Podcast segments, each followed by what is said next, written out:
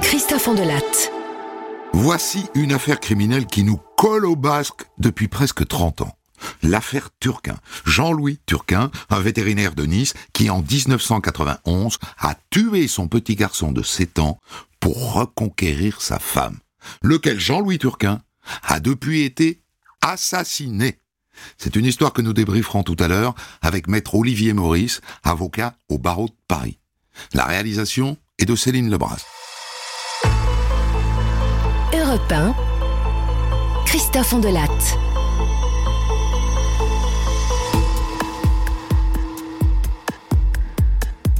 Voilà comment Jean-Louis Turquin, vétérinaire à Nice, raconte sa matinée du 21 mars 1991, à partir du moment où il se réveille vers 7h15 dans sa grande maison du quartier des Guéros.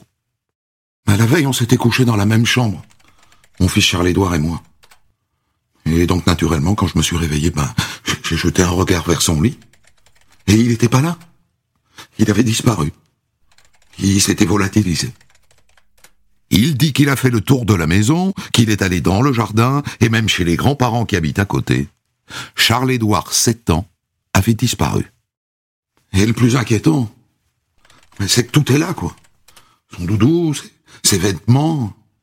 Il, serait parti seul en pleine nuit, en pyjama. Enfin, ça tient pas debout. Et, puis c'était un, un enfant tellement peureux. Il a tout de suite appelé la police. Quand les flics débarquent sur cette affaire, ils n'ont pas de piste.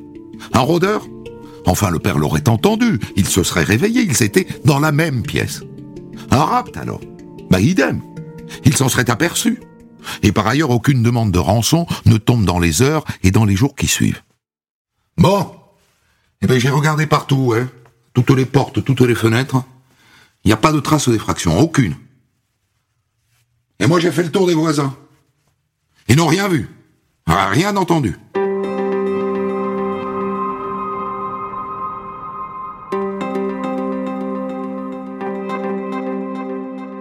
Il y a bien une piste, et elle s'impose dès le début. Les parents.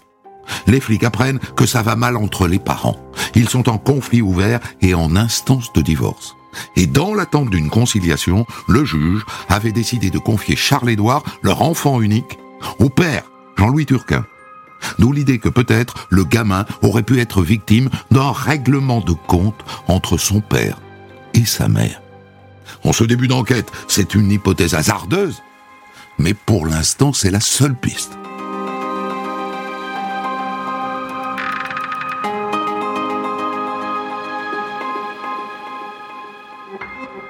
Donc où c'est le père, ou c'est la mère? La mère a un alibi en péton. J'étais chez des amis toute la soirée. Et j'ai passé la nuit, j'ai pas bougé. Les amis habitent à plusieurs dizaines de kilomètres de Nice et ils confirment. Donc, se disent le flic, donc c'est le père. D'autant qu'il est bizarre, le père. Il est d'un calme, d'un flegme incroyable. Il n'a absolument pas l'attitude d'un père dont le fils a disparu. Absolument pas. Voilà comment d'emblée l'enquête se focalise sur le couple et dans le couple sur le père.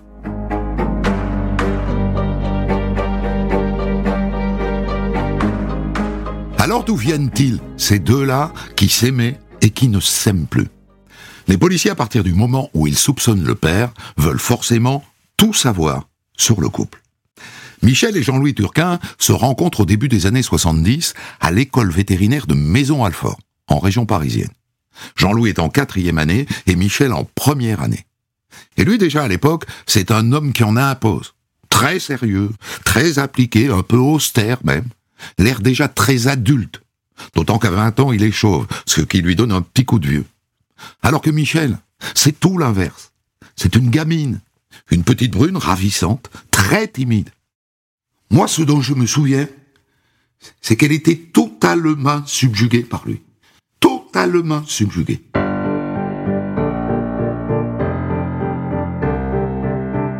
Quelques années plus tard, en 1975, ils se marient et ils font un drôle de choix pour un jeune couple. Jean-Louis Turquin ouvre un cabinet vétérinaire à Nice, et Michel un autre cabinet vétérinaire à Colombes, près de Paris. C'est-à-dire que d'entrée, ils mettent 950 km entre eux. Étonnant Ou alors lucide, mais étonnant tout de même. Et ça dure comme ça pendant six ans. Et puis finalement, en 1981, Michel rejoint Jean-Louis à Nice. Et au passage, elle rejoint sa clinique vétérinaire, ce qui double son activité. Autant vous dire que financièrement, ça va. Hein. Deux vétérinaires à Nice, la ville des chiens-chiens à Saint-Mémère, ça va plutôt bien.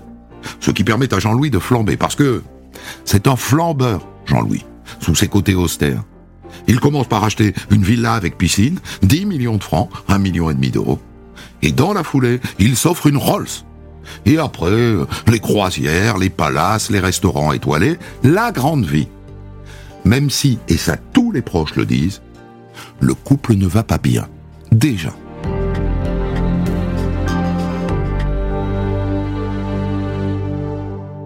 Là-dessus, Michel tombe enceinte. Et c'est un accident. Je voulais pas d'enfant, moi. J'avais pas de vocation pour être mère. Bon, après, quand il est arrivé, évidemment, je l'ai aimé. Un de ses amis raconte que quand Michel tombe enceinte, elle dit des choses comme ⁇ J'ai un cancer qui me pousse dans le ventre ⁇ C'est vous dire. Alors que Jean-Louis est aux anges. Il en rêvait de ce gamin qui s'annonce. Est-ce qu'à cette époque-là, Michel avait des amants? Oui. Oui, et certains soirs, elle découchait. C'est dans ce contexte tendu que naît Charles-Édouard en 1982.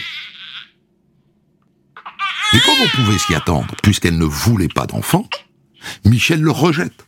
Le gamin passe la plupart du temps chez ses grands-parents paternels, les parents de Jean-Louis. Et le couple se délite un peu plus. Heureusement la maison est grande, ils peuvent en occuper chacun un bout sans jamais se croiser.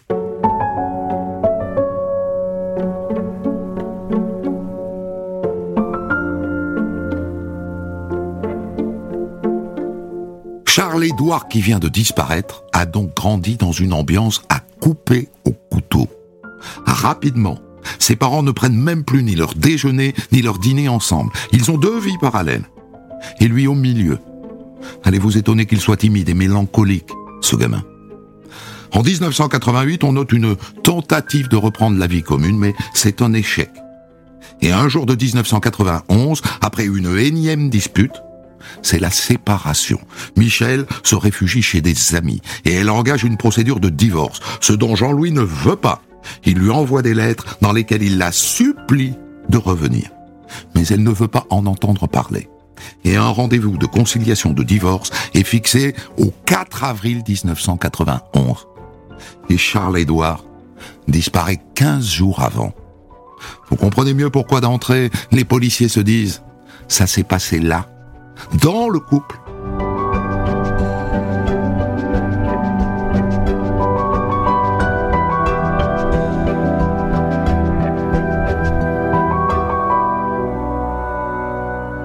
Quand les policiers demandent à Michel ce qu'elle pense de la disparition de son fils, sa réponse est sans ambiguïté.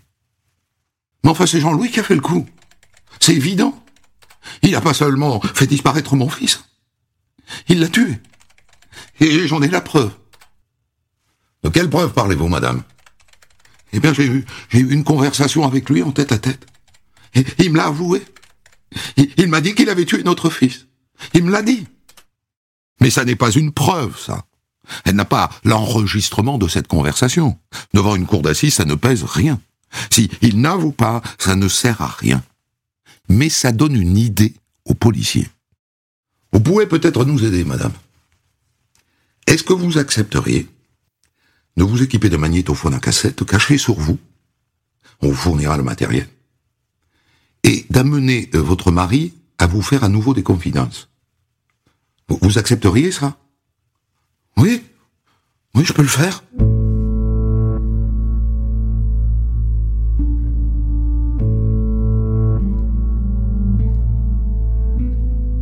Le soir même, elle glisse un magnétophone cassette dans son sac à main et elle invite Jean-Louis au restaurant. Mais il ne lui dit rien de compromettant. Tant pis. Elle lui fixe un deuxième rendez-vous, cette fois à la clinique vétérinaire. Et ça marche. Il m'a dit, enfin, la première fois qu'il l'avait tué. Ensuite, suite, euh, il m'a dit comment. Quand il me l'a avoué, je l'ai cru. Je le crois. Il en parlait avec euh, beaucoup de détachement, comme si c'était quelque chose de passé, à oublier. Je veux dire, comme il disait, il faut fermer la, la parenthèse. C'est le passé. Charles-Édouard, c'est le passé. Dans la foulée, Jean-Louis Turquin est placé en garde à vue. Monsieur Turquin, j'ai quelque chose à vous faire écouter. Le son n'est pas très bon. Il est pollué par les cris d'un perroquet de la clinique. Mais Jean-Louis Turquin admet sans discuter que c'est sa voix et que c'est la voix de sa femme. Non mais ah, attention, hein. c'est ma voix. Hein. Il faut pas prendre ça au, pied de la lettre, quoi. C'était comment dire un, jeu. J'ai dit n'importe quoi. Elle avait mis des portes jartelles pour me séduire. Et donc j'ai dit ben ce qu'elle voulait entendre, quoi. Et d'ailleurs, bon, après on a fait l'amour. Mais à propos, qu'entend-on sur cette bande magnétique? C'était mieux de l'étrangler. Parce que si j'avais pris un canif, il, y aurait eu du sang partout, quoi. Mais, mais je souhaite pas parler de ça. Je l'ai enterré près d'un arbre sur les hauteurs de Nice. Mais, mais faut oublier ça, hein, Michel? Maintenant, je veux plus parler de ça. Il faut refermer la parenthèse. Et, surtout, il faut qu'on reprenne la vie commune. Toi et moi. Et là, on entend Michel qui tente de lui faire dire où est enterré Charles-Édouard. Oh, je sais pas, Michel. Je me rappelle plus. En plus, ça fait un certain temps, hein. Je me rappelle plus. De toute façon, tu trouveras rien. Faudra vraiment que tu sois force, Michel, parce que personne ne l'a trouvé jusqu'à présent.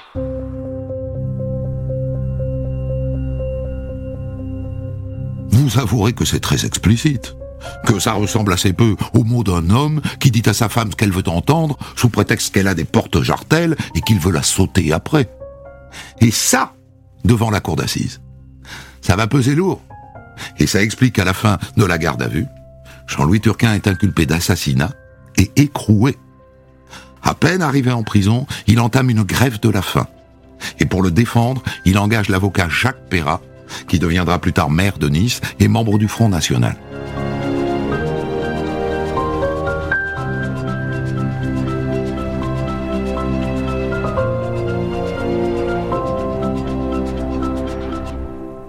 Jean-Louis Turquin reste neuf mois en prison. Et le juge finit par le laisser sortir en février 1992. Waouh Il a pris un sacré coup de vieux. Hein. Ça fait presque deux mois que je fais la grève de la faim parce que j'avais envie de mourir. Je, ne voyais plus de solution. Et j'espère encore retrouver mon fils vivant. Je remercie beaucoup mes avocats. Ils ont fait tout leur possible pour me sortir de prison. Il est libre donc, mais toujours inculpé pour l'assassinat de son fils.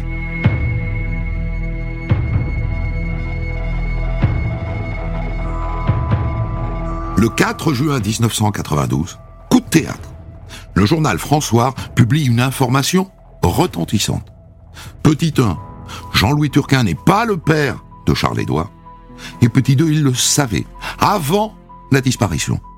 Il avait fait un test de paternité. Charles-Édouard serait le fils d'un ancien danseur américain devenu un marginal qui fait la manche dans les rues du Vieux-Nice. Il a connu Michel en amenant son chien au cabinet. C'est une révélation redoutable pour Jean-Louis Turquin. Parce que jusque-là, on se demandait pourquoi il l'aurait tué. Et là, on a un mot pile. Il a tué ce gamin parce que ça n'était pas son fils. Parce qu'il a découvert qu'il était cocu depuis longtemps.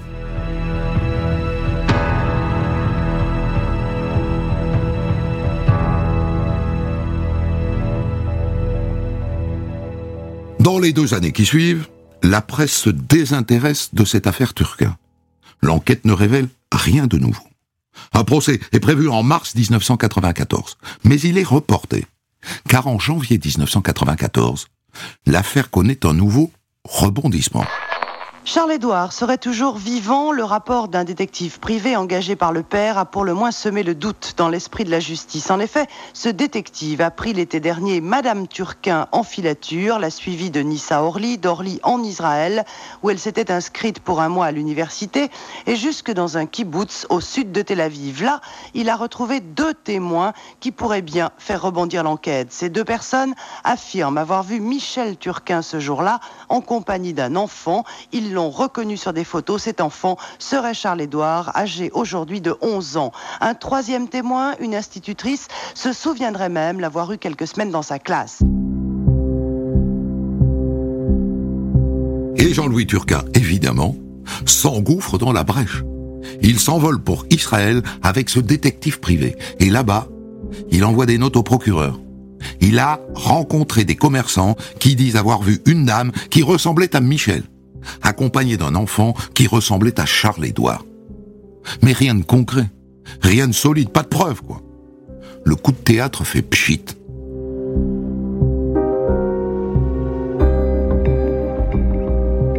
Jean-Louis Turquin sera donc jugé pour l'assassinat de son fils.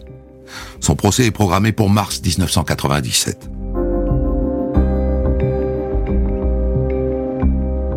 Le premier jour du procès, d'entrée, le président diffuse la cassette des aveux. Et l'effet est désastreux pour la défense de Turquin. D'autant qu'interrogé dans la foulée, il patauge. Un jour, Michel m'a dit euh, Ok, je veux bien faire l'amour avec toi, mais il faut que tu me dises que c'est toi qui as tué Charles-Édouard. Bon, elle avait l'air plus heureuse comme ça. Alors je lui ai dit ce qu'elle voulait entendre. Mais je trouvais ça horrible. Mais elle, elle était ravie, quoi. Mais je suis incapable d'avoir tué mon fils, monsieur le président. Madame Turquin, quel est votre sentiment aujourd'hui sur votre mari? Mon sentiment? Mais je pense que c'est l'assassin.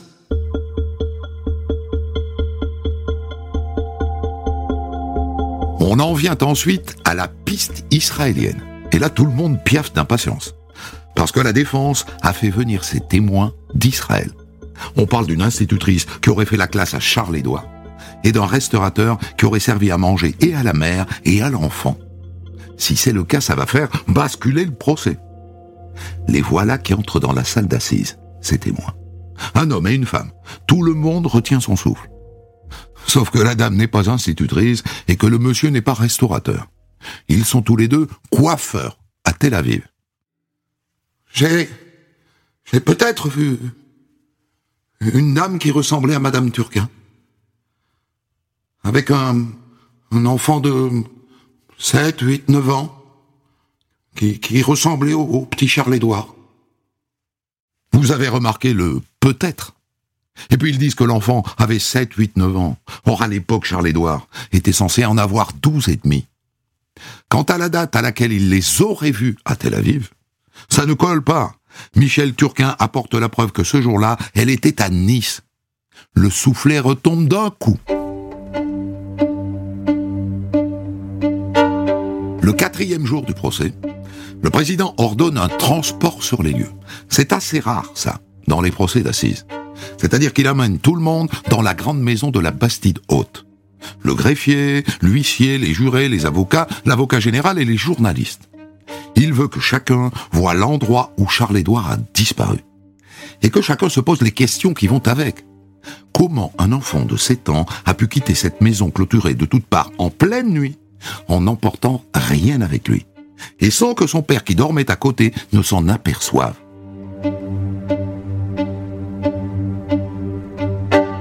Pendant trois quarts d'heure, les jurés déambulent dans la propriété et en maître des lieux, Jean-Louis Turquin fait la visite. Et là, ben voilà la chambre où, je dormais avec euh, Charles-Édouard quand il a disparu. Et là, surprise. Parce que quand il décrivait la scène, lui et son fils dormant dans la même chambre, on imaginait que les lits étaient séparés de plusieurs mètres. Ils sont quasiment collés. Le gamin n'a pas pu se lever sans réveiller son père. Et c'est pas tout, la porte de la chambre elle est massive. Et elle grince quand on l'ouvre. Et le loquet fait un bruit strident. On a de plus en plus de mal à croire que le père ne s'est pas réveillé. Quant à la porte d'entrée, elle est fermée avec un gros verrou, pas du tout facile à manipuler par un petit garçon de 7 ans, et ce verrou grince, lui aussi. Ça n'arrange pas vos affaires, tout ça, monsieur Turquin.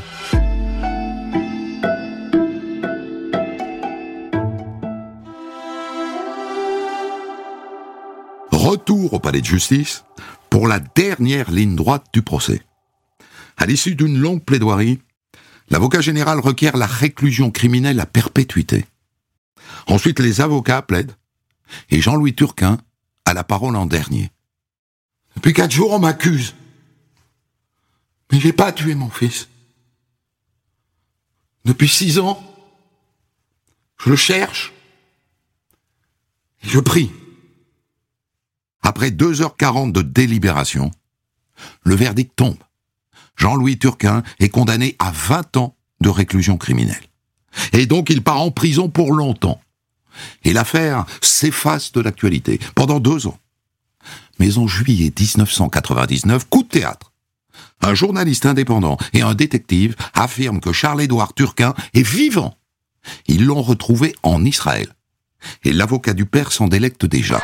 C'est un adolescent qui a le même âge, environ 16 ans, qui est en Israël depuis 8 ans, c'est-à-dire l'époque de la disparition de Charles-Édouard. C'est un garçon qui n'a aucune filiation officielle en Israël, qui se trouve dans une yeshiva à Tibériade, c'est-à-dire dans une école euh, rabbinique. C'est Charles-Édouard Turquin. Cet adolescent parle couramment hébreu, mais manifestement, et ça c'est le religieux qui le précise, il a, dit-il, un comportement peut-être d'accent européen. Charles-Édouard vivrait en Israël sous le nom de Benjamin Madar. Et vous aurez remarqué qu'à ce stade, le détective et le journaliste ne l'ont pas vu. Il s'appuie uniquement sur les dires d'un religieux, qui est donc l'homme qui a vu l'ours. Ce religieux, les proches de Jean-Louis Turquin le font venir à Nice. Ils l'emmènent directement à la police judiciaire. Les policiers entendent son témoignage et ils décident d'envoyer tout de suite sur place, en Israël, un commandant de police. Il y va. Il rencontre le jeune Benjamin. Et c'est la douche froide. Parce que le gamin ne parle pas un mot de français. Mais surtout, il a été adopté à la naissance par une famille israélienne. Ça n'est donc pas Charles-Édouard Turquin. Il n'y aura pas de révision. Il n'y aura pas de nouveau procès. Mais il y aura d'autres rebondissements. En 2003, un détenu du centre pénitentiaire de Toul écrit au procureur. Il raconte qu'un autre prisonnier lui a dit J'ai réussi à foutre un bourgeois en tôle pour perpète. Ce détenu lui a raconté qu'il avait écrasé le petit Charles-Édouard par accident, alors qu'il se trouvait en pyjama au milieu de la route la nuit, et qu'il s'est débarrassé du corps. Le nom de ce détenu? Ah Il refuse de le dire. Il dit qu'il veut d'abord qu'on le libère et c'est pas du tout le genre sain de la justice française. Et donc ce monsieur est condamné à 12 mois de prison pour refus de fournir un témoignage susceptible d'innocenter un condamné.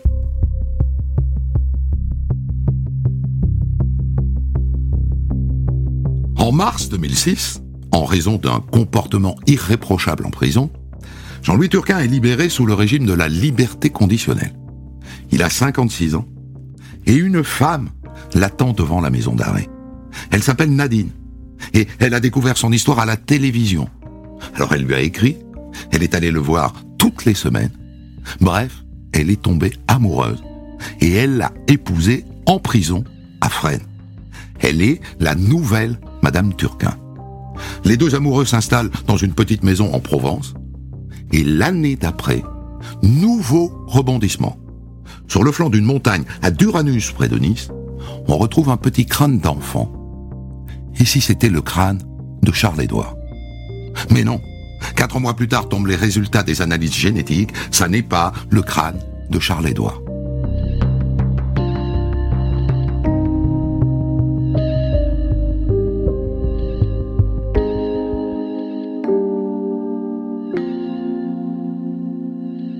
Mais ça n'est pas fini.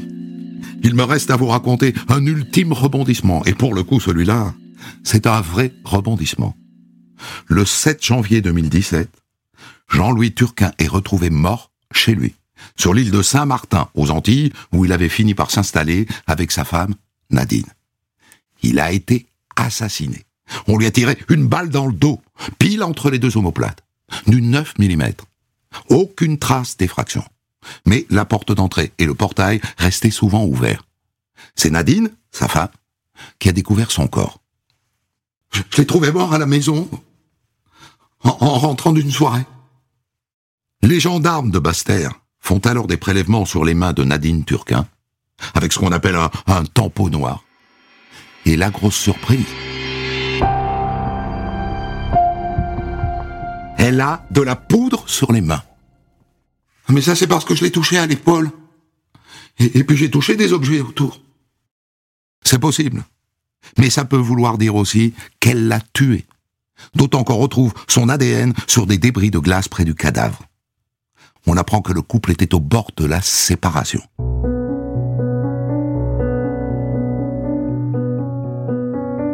Le 28 avril 2017, Nadine Turquin est mise en examen pour le meurtre de son mari. Et elle est écrouée. Et pourtant, elle a un alibi solide.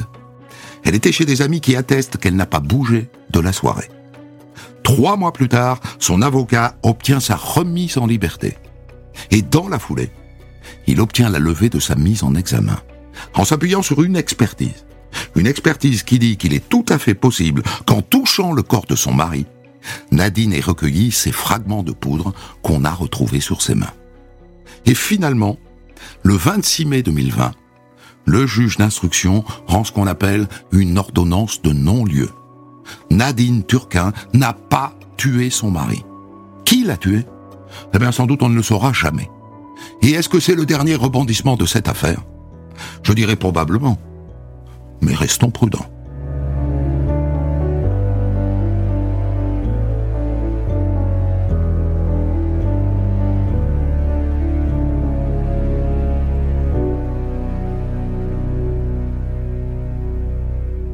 J'ai demandé à maître Olivier Maurice, avocat au barreau de Paris, de débriefer cette histoire avec moi.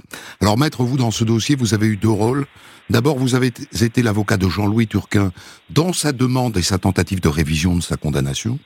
Et dans un deuxième temps, vous avez été l'avocat de Nadine, poursuivi pour le meurtre de Jean-Louis Turquin. D'ailleurs, c'est un sacré grand écart, non? Ben non, pas tout à fait, parce que en réalité, j'ai obtenu euh, surtout la remise en liberté de Jean-Louis Turquin lorsqu'il était détenu à Casabianda. Et ce qu'il ne faut pas oublier, c'est que lorsque Jean-Louis Turquin a été tué et qu'on a découvert son corps, donc euh, en janvier 2017, euh, la première chose qui m'a été demandée fort naturellement par Nadine Turquin, c'est que l'on puisse se constituer partie civile.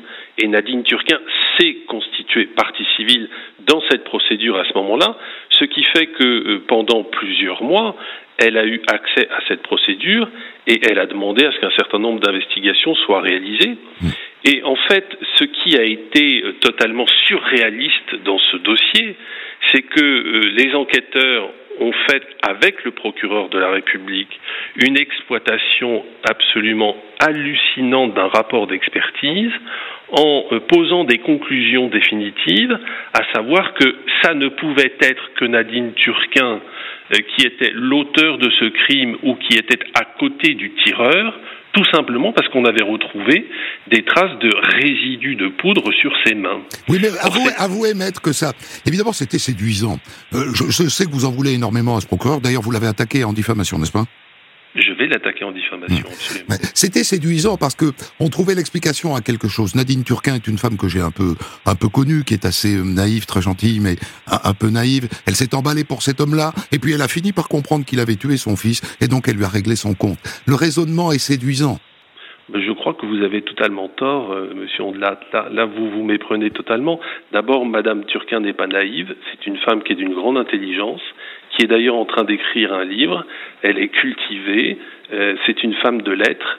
Et donc, euh, si elle s'est mariée euh, avec Monsieur Turquin, c'est parce qu'elle l'aimait, non pas parce qu'elle était naïve. Et ensuite, ce qu'il faut bien comprendre, c'est que... je, ne vous dis pas que c'est ce que je pense, maître. Hein. Je, vous dis que c'est ce raisonnement qui ah, semble s'imposer. Donc, il y avait une interrogation dans votre propos, mais je, je, vous rétorquerai la chose suivante. Si c'était le, le point de vue de la justice mais alors elle devrait être renvoyée devant une cour d'assises. et on devrait la juger pour cela, Mhm. avec un mobile qui est celui que vous décrivez.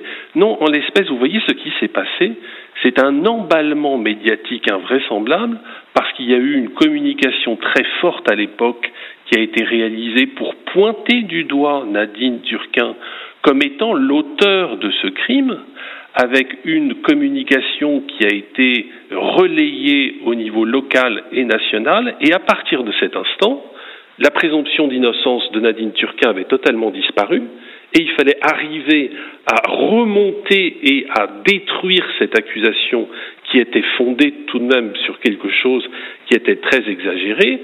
Et puis, dans tout cela, et c'est ce qui a été aussi déterminant, jamais la justice n'a pu remettre en question l'alibi de Nadine Turquin, à savoir qu'il lui était absolument impossible d'être sur les lieux dans euh, la maison familiale pour tuer son mari à l'heure où il a été effectivement, effectivement tué, c'est-à-dire Puisqu'elle était 22 au restaurant. Puisqu'elle était au restaurant. Donc ces éléments matériels euh, conjugués au fait qu'un collège d'experts, des experts euh, suisses et des experts belges, un collège d'experts internationaux, sont venus expliquer que ce phénomène de contagion euh, expliquait parfaitement La contagion euh, de la la- poudre, hein, c'est-à-dire en touchant quelqu'un, s'il a de la poudre sur lui, on en prend sur les mains, quoi. C'est ça le raisonnement. Exactement, exactement. Et puis, vous voyez ce qui a été totalement oublié aussi dans, dans la comparaison avec la présence de résidus de poudre sur les mains de Madame Turquin et l'absence sur le corps de Monsieur Turquin, ben, c'est que les tamponnoirs, vous y avez fait allusion tout à l'heure, ces fameux tamponnoirs, ils ont été réalisés sur le corps de Monsieur Turquin six jours après la découverte de son corps, alors qu'il avait été déjà autopsié et lavé, ce qui enlevait toute pertinence et tout sérieux euh, à, à cette expertise. Euh, une question tout de même. euh, à votre connaissance, Nadine n'a pas changé d'avis sur son mari aujourd'hui décédé. Elle est toujours convaincue qu'il n'a pas tué son fils. Mais non seulement elle est convaincue qu'il n'a pas tué son fils, mais au surplus, elle n'exclut absolument pas de pouvoir, que la loi permet, redéposer une demande en révision pour faire en sorte que son mari soit innocenté, parce que nous pensons qu'il y a des éléments euh, qui sont de cette nature, et en particulier, vous l'avez avoué vous-même, Euh, D'ailleurs, en l'état, la, mort de Jean-Louis Turquin, euh, maître, met-elle un terme à la tentative de révision de sa condamnation? Oui, ça n'a strictement rien à voir. En réalité, il n'y a pas de procédure actuellement de révision. Euh, simplement, euh, il est tout à fait possible pour quelqu'un qui est euh, aujourd'hui décédé de voir l'un des membres de sa famille réintroduire une procédure de révision s'il y a des éléments susceptibles de pouvoir le permettre. Et il n'est pas exclu que Nadine Turquin, qui est son épouse, eh bien, puisse euh, engager une telle procédure parce que c'était la volonté de son mari Jean-Louis Turquin euh, de faire reconnaître son innocence. Euh, Quelle serait pour vous la, meilleure piste en vue d'une révision en l'état? Est-ce que, par exemple, la piste israélienne continue de vous intéresser ou, est ou, bien est-ce que vous dites on s'est assez ridiculisé avec ça euh, C'est pas ça qui va relancer cette affaire? Mais il y a une piste procédurale que vous avez vous-même euh, évoquée sans vous rendre compte de sa portée. Vous avez vous-même dit que l'enregistrement qui avait confondu Jean-Louis Turquin avait été réalisé sur l'instigation des enquêteurs. C'est jamais vu ça. hein. J'ai jamais vu ça. Pardon J'ai jamais vu ça nulle part ailleurs. Mais c'est assez hallucinant, mais surtout ce qu'il faut que vous compreniez, c'est que c'est illicite. C'est-à-dire qu'une preuve déloyale, lorsqu'elle est produite par une, une personne qui est concernée dans une procédure, peut être accueillie par la justice pénale. Mais aujourd'hui, la jurisprudence, notamment de la Chambre criminelle, a beaucoup évolué et refuse que l'on puisse prendre en considération des preuves qui sont déloyales et qui ont été construites par les enquêteurs. Or, cet élément, il est déterminant parce que, euh, vous l'avez vous-même compris, l'avocat général à l'époque demande la réclusion criminelle à perpétuité contre M. Turquin. Il est condamné à 20 ans et on ne retrouve jamais le corps, le corps de cet enfant. Et en réalité, pendant des années, euh, non seulement la justice l'a encore cherché, nous le savons, mais Jean-Louis Turquin l'a cherché lui-même, puisqu'il ne savait pas où était le corps euh, de son fils. C'est donc la raison pour laquelle il y a des moyens procéduraux. Là, je ne vous parle même pas d'une piste. Je vous parle des moyens procéduraux que M. Euh, Turquin voulait utiliser euh, pour pouvoir reconnaître son innocence dans la mesure également, et il ne faut pas l'oublier, qu'à l'époque, il n'y avait pas de procédure d'appel euh, devant euh, une cour d'assises. Il a été condamné une seule fois et il n'a pas pu faire appel de sa condamnation. J'entends bien que ces enregistrements sont euh, déloyaux et que, mais, mais, vous auriez pu, enfin, on aurait pu plaider ça au moment de la de la cassation, après la condamnation. Pour obtenir une révision, il faut apporter des éléments nouveaux. Il ne s'agit pas d'en soustraire.